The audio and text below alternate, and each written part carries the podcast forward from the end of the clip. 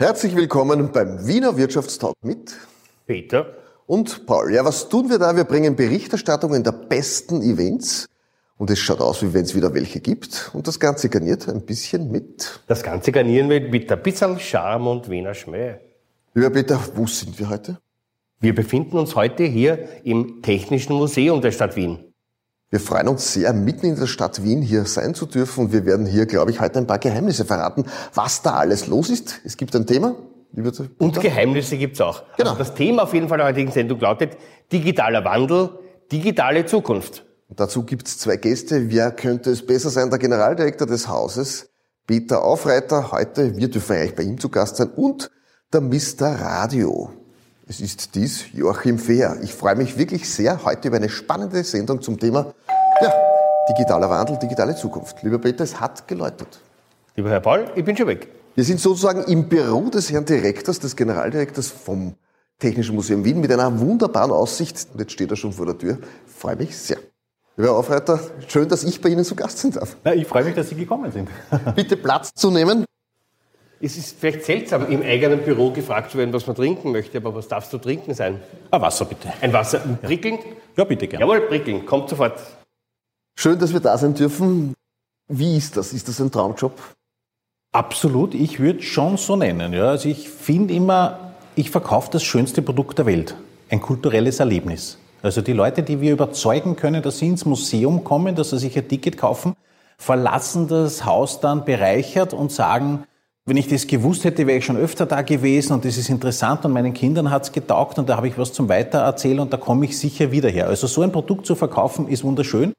Gilt jetzt natürlich fürs Technische Museum in einer anderen Art und Weise, als es zum Beispiel äh, für ein Kunstmuseum gelten würde, aber im Endeffekt ist das Produkt immer das gleiche.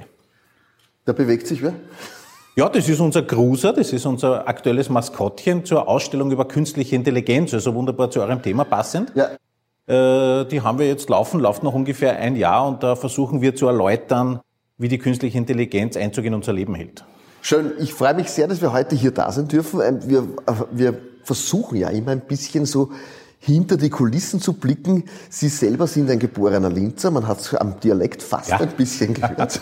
Äh, Und waren dann in Wien und dann jahrelang jetzt in Italien. Vielleicht erzählen Sie uns ganz kurz über Ihre Lebensgeschichte. the remote control to turn it off. See you next time. See you next time. Genau. Ja. Er spricht auch mit. Ja, zum Thema genau. Lebensgeschichte des Ja, ja. Direktors. Ah, das hat er ernst genommen. Wie wird man Museumsdirektor? Ja, das war, muss ich bei mir wirklich sagen, äh, geplant, wobei Museumsdirektor kann man nicht planen, aber die Museumslaufbahn hat mich schon seit der Studienzeit eigentlich interessiert. Ich habe Germanistik und Kunstgeschichte studiert, habe vorher eine Handelsakademie gemacht, also kaufmännisches Grundverständnis war da und habe dann angefangen, Ausstellungen zu organisieren für verschiedene Museen. Am Anfang fürs, fürs Sigmund Freud Museum, das hat eine wunderbare zeitgenössische Kunstsammlung, äh, dann fürs Kunsthistorische Museum große Ausstellungen und dann acht Jahre lang fast fürs Belvedere. Und äh, dann bin ich, von dort habe ich den Sprung geschafft nach Italien und war für ein Renaissance-Schloss zuständig in, in Mittelitalien und für acht archäologische Museen auch. Das war schon eine sehr schöne, große Herausforderung.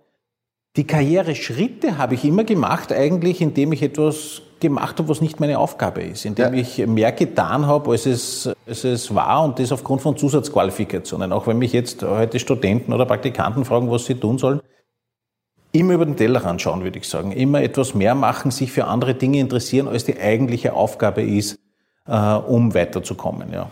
Ich darf Sie noch fragen, das Technische Museum Wien, wie kann man sich vorstellen, wie groß ist dieser Betrieb, wie viele Mitarbeiter, wie schaut das ungefähr aus? Ja, das ist schon ein ordentlicher Betrieb. Wir haben 220 Mitarbeiter. Und äh, das Museum an sich ist flächenmäßig das größte in Österreich mit 22.000 Quadratmeter Ausstellungsfläche und Ja. mit den Verwaltungsräumlichkeiten äh, sind es 30.000. Plus x Depots noch dazu. Wir haben ja, was wir ausstellen im Museum auf diesen 22.000 Quadratmetern Ausstellungsfläche sind 7% von dem, was wir haben. Okay. Also der Rest schlummert in Depots und das ist eine der größten Aufgaben als Museum, dass wir die Dinge bewahren für die Zukunft auch. Vielleicht ganz kurz, was sind die Highlights, was steht in diesem Museum? Für jeden, der noch nicht da war, was muss er unbedingt gesehen haben? Ja, das Technische Museum wurde vor 110 Jahren gegründet als das Innovationsmuseum der Habsburger Technik. Da waren die tollsten Dinge, die damals erfunden wurden, kamen in dieses Museum, wurde von der Industrie auch teilfinanziert, um zu zeigen, wie gut man in Österreich aufgestellt ist technisch. Das Haus an sich auch, das 110 Jahre alt ist, war eines der modernsten Gebäude damals, eines der ersten, das überhaupt elektrifiziert geplant wurde. Es war damals so, da ist man dann hergekommen und das gebaut auf die grüne Wiese, eigentlich auf dem Kartoffelacker. Da gibt's Fotos, wo vor dem Museum Kartoffeln geerntet werden gerade. Und hat zum Schloss Schönbrunn gegenüber gesagt, wir wären jetzt da mit Strom. Ne? Mhm. Wollt ihr nicht auch euch elektrifizieren? Und die haben gesagt, na, mit dem modernen Zeug lasst uns bitte in Ruhe, das hat keine Zukunft. Ja? Äh, und das Haus selber, das Technische Museum, ist sehr modern geplant worden, ist dann natürlich im Laufe der Jahre, äh, im Laufe der Dinge natürlich auch zu einem historischen Technischen Museum geworden. Und das ist, sehe ich jetzt ein bisschen als meine Aufgabe, aus dem mehr und mehr Schritt und Schritt herauszukommen und es wieder ein Innovationsmuseum zu machen für moderne Erfindungen, die es heute gibt, wie zum Beispiel diesen aktuellen Roboter in der KI-Ausstellung. Wir sprechen heute über die digitale Zukunft. Da hinten steht auch schon ein nettes Gerät, das wir dann uns anschauen werden, was das ist. Und es gibt einen zweiten Gast, das ist, das ist der Herr Joachim Feher. Das ist der Mr. Radio. Wir werden uns gleich anhören, so, was denn der Jawohl, und alles jetzt, jetzt sind wir vollständig. Joachim, servus. Servus. Schön, dass du da bist. Danke für die Einladung. Ihr habt sich ja schon getroffen, lieber Herr Peter. Bitte schön, was soll es denn zu trinken sein? Ich nehme ein stilles Wasser, bitte. Ein stilles Wasser, kommt sofort. Lieber Joachim, schön, dass wir heute hier im Technischen Museum da sein dürfen. Schön, dass du bei uns bist. Mr. Radio, welche Lebensgeschichte verbirgt sich da dahinter? RMS, Radio Marketing Service, was ist das? Radio Marketing Service ist die Vermarktungseinheit, also eine Organisation, die die Werbezeit auf allen österreichischen Privatradios vermarktet. Das geht also hier in Wien von 88.6 über Arabella ähm, in der Steiermark, die Antenne Steiermark, Oberösterreich Live Radio bis zur Antenne Vorarlberg in Vorarlberg und unsere Familie, unsere Senderfamilie, die wächst auch kontinuierlich weiter. Gerade mit der neuen Technologie, heute hier im Technischen Museum, muss man ein bisschen was über Technologie auch sagen. DAB Plus, also die digitale Form des Radiohörens, auch über Antenne, bietet viel Platz und gerade in Wien haben wir da jetzt wirklich zig neue Sender. Vielleicht wie viele Sender ist, sind das? Das heißt, wie viele Radiosender gibt es, die da jetzt unter eurer Obhut verwaltet werden, eigentlich, wo man Werbung buchen kann? Und mit Livestreams, die zählen da auch noch dazu. Welche Anzahl entsteht da dann? Naja, wir haben aktuell um die 40 österreichische Sender vom Burgenland bis Vorarlberg, die über UKW oder DAB Plus ausstrahlen. All diese Sender haben aber auch eine Fülle von weiteren Channels, die im Internet verbreitet werden. Das sind allein aus Österreich ungefähr 150. Und dann haben wir noch ein riesiges internationales Portfolio. Also du kannst bei uns auch Werbung ähm, auf äh, Sendern aus Jamaika oder aus Südafrika buchen. Der Generaldirektor hat uns gerade erzählt, das Haus wurde hier elektrifiziert und dann ab dem Zeitpunkt war es dann sozusagen der Vorreiter für Innovation. Auch im Radio hat sich gerade jetzt im Rahmen der Digitalisierung viel getan ihr seid eigentlich Krisengewinner, kann man das sagen? Ich mag das Wort ehrlicherweise nicht. Ähm, wir haben sehr gut performt während der letzten 15 Monate. Ähm, ich denke, dafür gibt es einige Gründe. Die Wichtigkeit, die Radiohören überhaupt im Leben der Menschen hat, als auf der einen Seite Tagesbegleiter, auch einmal auszubrechen aus dem Infostaccato, einen Erholungsmoment zu haben, aber gleichzeitig auch die Sicherheit von verlässlicher Information. Das alles kannst du haben und das sehr angenehm nebenbei. Also ich sage immer, wir sind das einzige Medium, wo du sowohl die Augen wie auch die Hände frei hast, etwas anderes zu tun. Und ja, Gott sei Dank haben das wirklich sehr viele Werbetreibende erkannt und was wenig Leute wissen ist, wir hatten im letzten Jahr sogar eine höhere Wachstumsrate bei Radiowerbung als bei Online-Werbung. Also das ist sensationell. Vielleicht auch noch mal ganz kurz deine Begeisterung, deine berufliche Karriere hin zum Radio. Wie ist die entstanden? Naja, ich hatte von Kindheit an ähm, die, eine gewisse Faszination für so glamouröse Branchen. Das mit dem Popstar ist nichts geworden. Also ich habe es nur zum Musikant auf Hochzeitsfesten und, und Zeltfesten gebracht.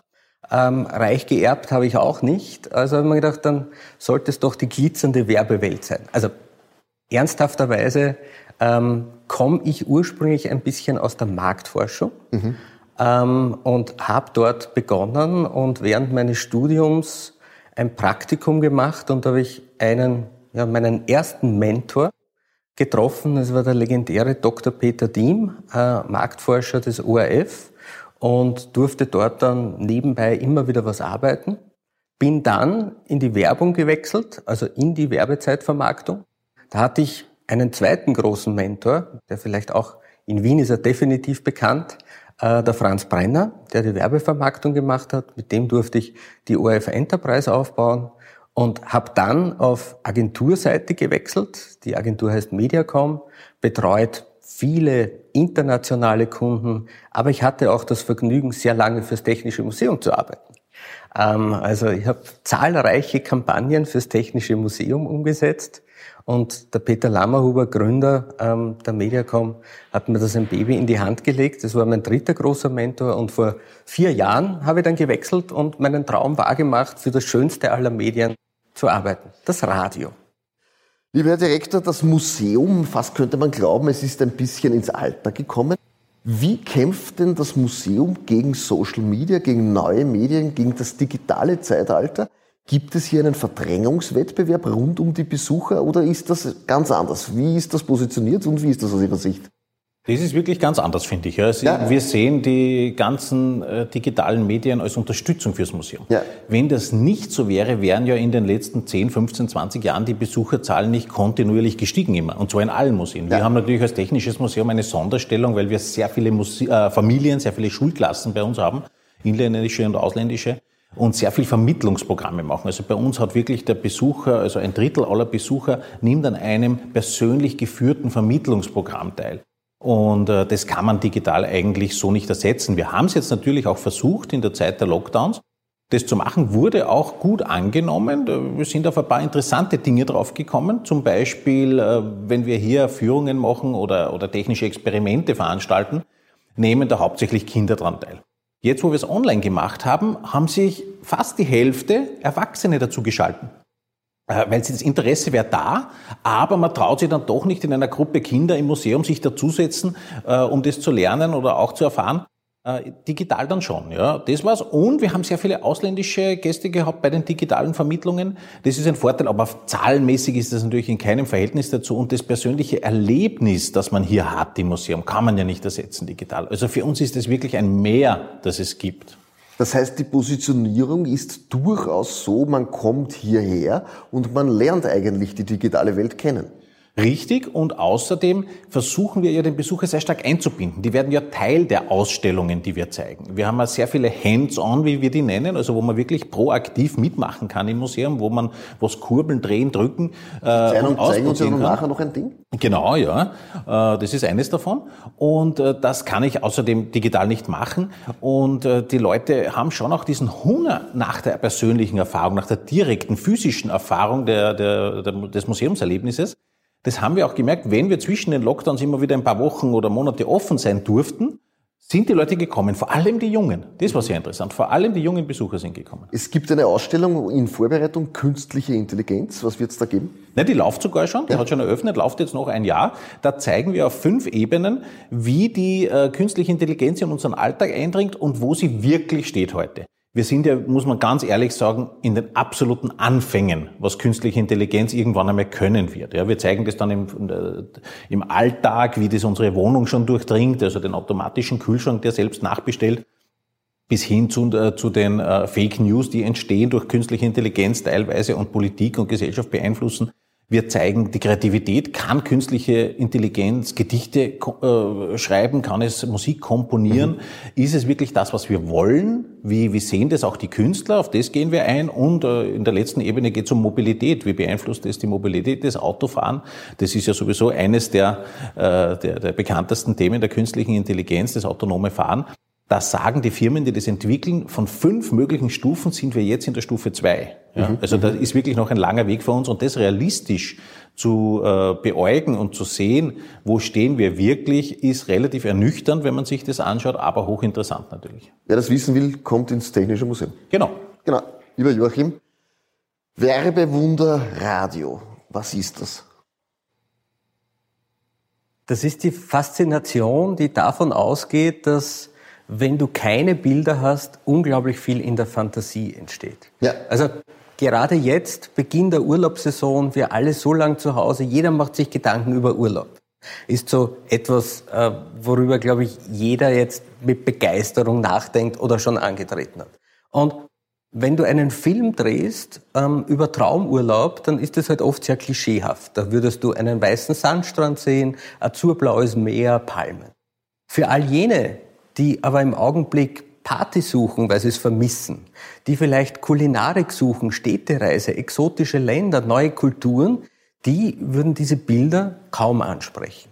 Und im Radio kann ich einfach durch das Sprechen von Traumurlaub, all das, was du dir seit 15 Monaten wünschst, die Bilder im Kopf entstehen lassen und jeder hat sein wirklich persönliches Ding drin. Wahrscheinlich auch das Erfolgsgeheimnis, warum jetzt in dieser Pandemiezeit Radio ganz gut funktioniert hat. Ja, es ist auf der einen Seite dieses ähm, unerlässliche Begleiter sein der ÖsterreicherInnen durch den Tag und, und jeder ist dabei und einfach die Möglichkeit auch sehr schnell alle zu erreichen, sie zu aktivieren, sie dazu zu bringen, auch ihr Geldbörsel zu zücken äh, und diese große Emotionswelt aufzubauen. Also ja. es war, es war der George Lucas, ähm, der mal gesagt hat, 50 Prozent des Erfolgs seiner Star Wars Filme machen Geräusche, Töne und Musik aus. Mhm. Und ich meine, das zeigt einfach die Kraft des. Das zeigt einfach die Kraft des Radios. Wir kommen jetzt zum Ding der Woche und da kommen wir zu einem Ding, das schaut aus wie ein Radio. Lieber Herr Direktor, Sie haben da hinten etwas stehen. Das zeigen Sie uns jetzt. Wir bieten ja bei dieser Sendung immer, dass wir die Gäste, Sie sollen uns was mitnehmen. Sie haben ein Ausstellungsstück gebracht. Erklären Sie uns bitte, was ist es? Das ist ein sogenanntes Termin. Ich führe vielleicht einmal ganz kurz Bitte. vor, was das macht. Es schaut ja fast aus wie ein Radio.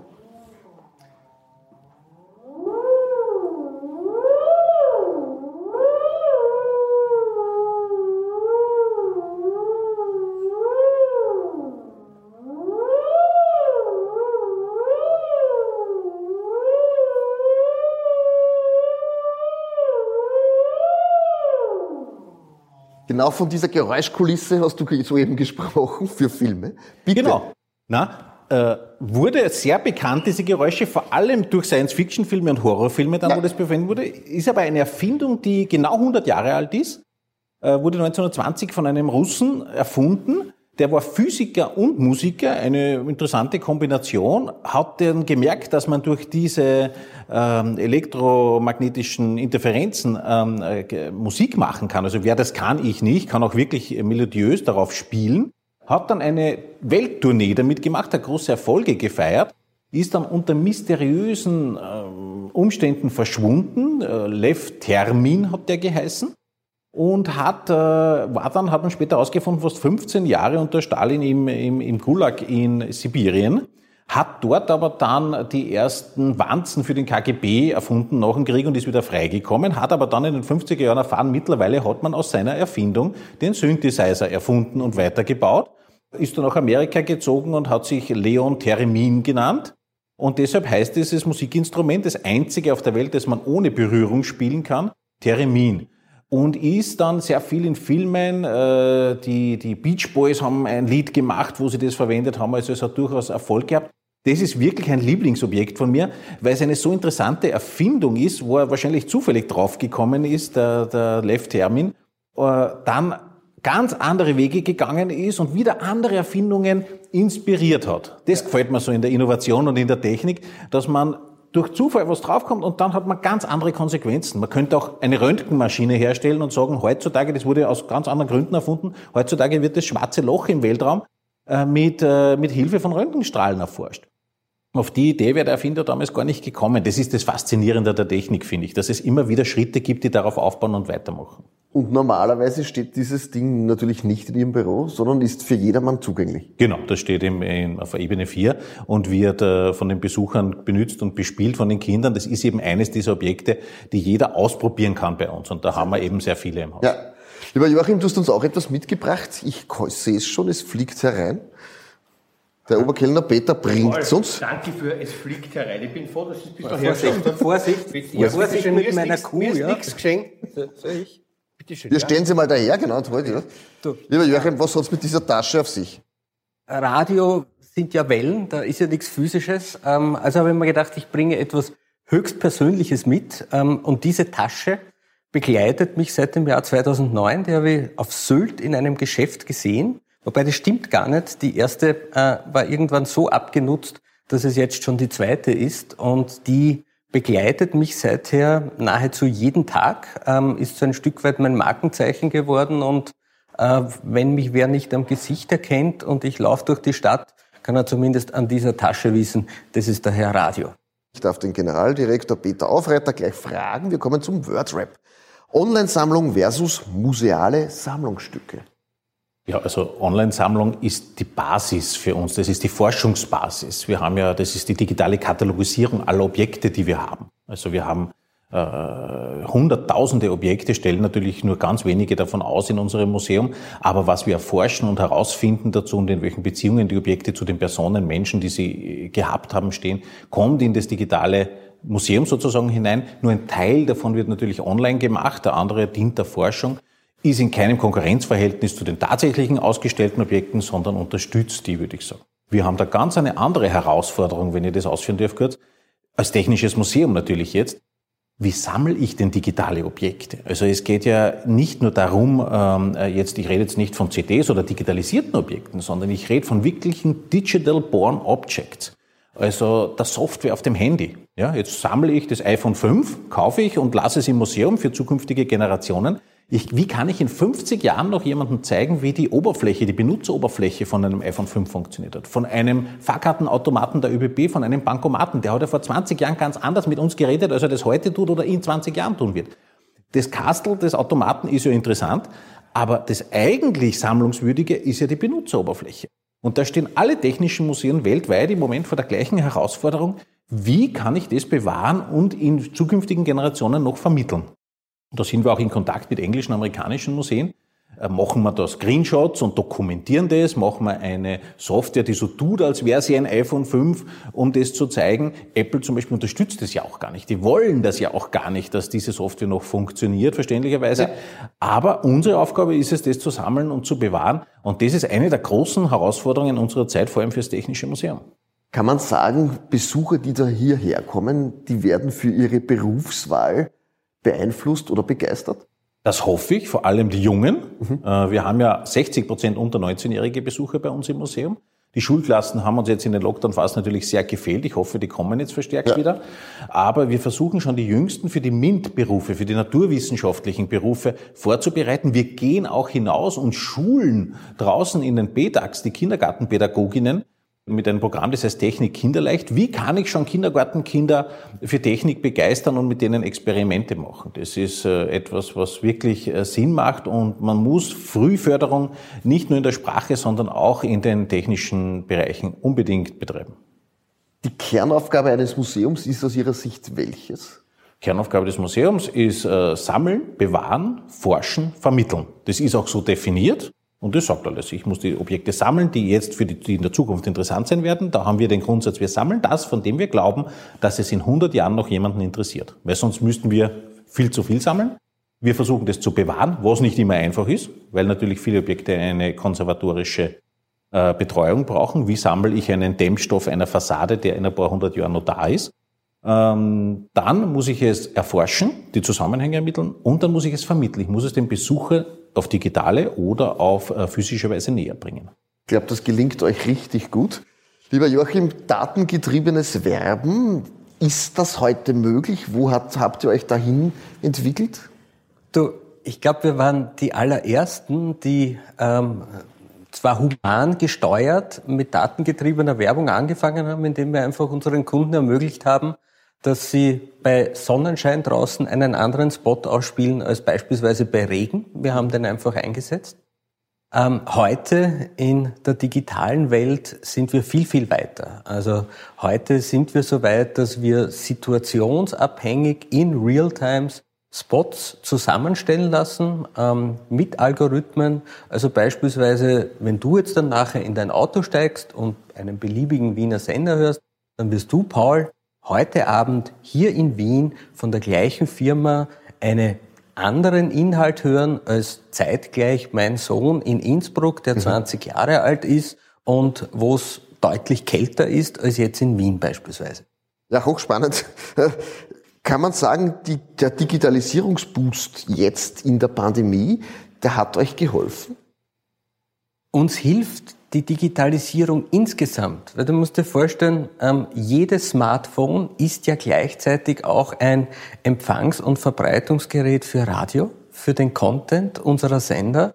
Und damit ist ähm, Radio das mobilste aller Medien, das du überall dabei haben kannst. Ähm, und natürlich in Zeiten der sozialen Isolation, des Wunsches, nicht ganz alleine zu sein, dann ist natürlich dein Lieblingsmoderator der gern gesehene Freund, der dich auch einmal durch äh, trübe Zeiten durchbringt.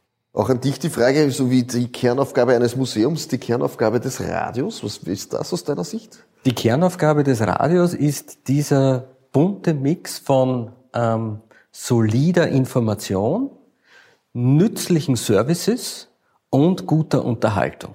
Also das macht es aus und das ist auch der Grund, warum die Menschen nach wie vor sehr, sehr intensiv und lange ihre Lieblingssender hören und dann und wann ähm, oder nach einer gewissen Zeit von ihrem Playlist sich auch abwenden, weil sie merken, weiterbringen und Neues erfahren, auch im Sinne von Musikstilen, die, das bekomme ich nur im Radio. Wunderbar, ich bedanke mich für die wirklich tollen Einblicke. Wunderbar, was wir heute alles gehört haben. Der Herr Peter kommt schon mit dem Glas auf Sekt. Alles schon vorbereitet. Trinken wir da, immer wir an dieser Platz. Stelle, da machen wir ein bisschen Platz, genau. Äh, Wir haben heute die Sendung gehabt, digitaler Wandel, digitale Zukunft. Lieber Herr Generaldirektor, was heißt das für euer Haus? Ich darf mich bedanken. Danke, lieber Herr Peter. Digitaler Wandel, digitale Zukunft für das Technische Museum, was heißt das? Das heißt, dass wir am Puls der Zeit bleiben müssen, dass wir die Innovationen des digitalen Wandels den Besuchern vermitteln müssen. Das ist unsere Aufgabe. Das ist natürlich in einem Kunstmuseum etwas ganz anderes. Die sind mit digitalen Kunstwerken beschäftigt. Wie kann man die bewahren und in Zukunft noch präsentieren? Äh, Wir müssen versuchen, die Technik, den digitalen Wandel an sich zu thematisieren. Ihn natürlich für uns zu nutzen. Wir sind ein Unternehmen mit 200 Mitarbeitern, 220. Wir haben natürlich alle äh, technischen äh, Probleme jetzt mitgemacht in den, in den Lockdown-Phasen. Aber äh, die Tätigkeit an sich des Vermittelns eines Museums muss den digitalen Wandel verständlich machen. Das ist unsere große Herausforderung. Lieber Joachim, als CEO, als Geschäftsführer von dem Radio Marketing Service Österreich, digitaler Wandel, digitale Zukunft aus deiner Sicht, was heißt das? Welche Aufgabe haben wir? Wir sind sozusagen im Herzen von The Next Big Thing ähm, im digitalen Bereich. Alle reden davon, dass es Audio ist. Wir haben jetzt erst vor wenigen Monaten einen Hype um Clubhouse erlebt, also einfach reden, quatschen. Äh, Facebook und auch Twitter machen es nach. Ähm, das gute alte Küchenradio ist zunehmend abgelöst von Smart Speakern, ähm, die allerdings ja auch Abspielstationen sind mit ähm, Artificial Intelligence dabei, die du auch was fragen kannst und wo was Neues wird. Und viele gehen davon aus, dass Voice die neue Schlüsseltechnologie wird. Wir werden irgendwann aufhören, mit Fernbedienungen zu hantieren, mit Tastaturen zu hantieren, sondern wir werden ja, per Sprache die Befehle geben und damit kann man dann auch mit Werbung interagieren. Also wenn dir etwas gefällt, dann sagst du, leg's mir in den Warenkorb und liefer's mir morgen um 9 Uhr nach Hause. Das wird die Zukunft von Radio. Spannende Visionen. Danke, dass wir da sein durften. Ich hoffe auch für Sie interessant. In diesem Sinne freuen wir uns, wenn Sie das nächste Mal wieder mit dabei sind. Diese Sendung wurde Ihnen präsentiert von Omnibiotik Stress Repair.